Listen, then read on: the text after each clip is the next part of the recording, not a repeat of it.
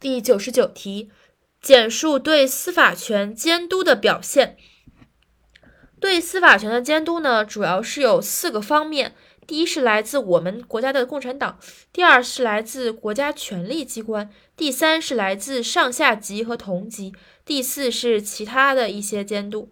首先，第一，党的领导和监督；第二，国家权力机关的监督，因为是由国家权力机关产生，对国家机关权力负责；第三是司法司法系统内部的监督。即上下级之间以及同级之间也存在着监督和约束。第四是行政机关、监监察机关、企事业单位、社会团体、民主党派和人民群众的监督，还要接受舆论的监督。所以第一点，党的监督，司法权要接受党的领导和监督，这是司法权正确行使的政治保证。第二。国家权力机关的监督，司法权要接受国家权力机关的监督。司法权司司法权由国家机关产，国家权力机关产生，对国家权力机关负责。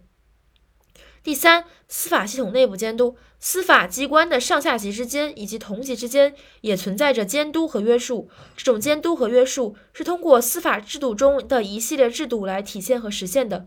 第四是其他监督，司法权也要接受行政机关、监察机关、企事业单位、社会团体、民主党派和人民群众的监督，也要接受舆论的监督。所以是来自四方面的监督。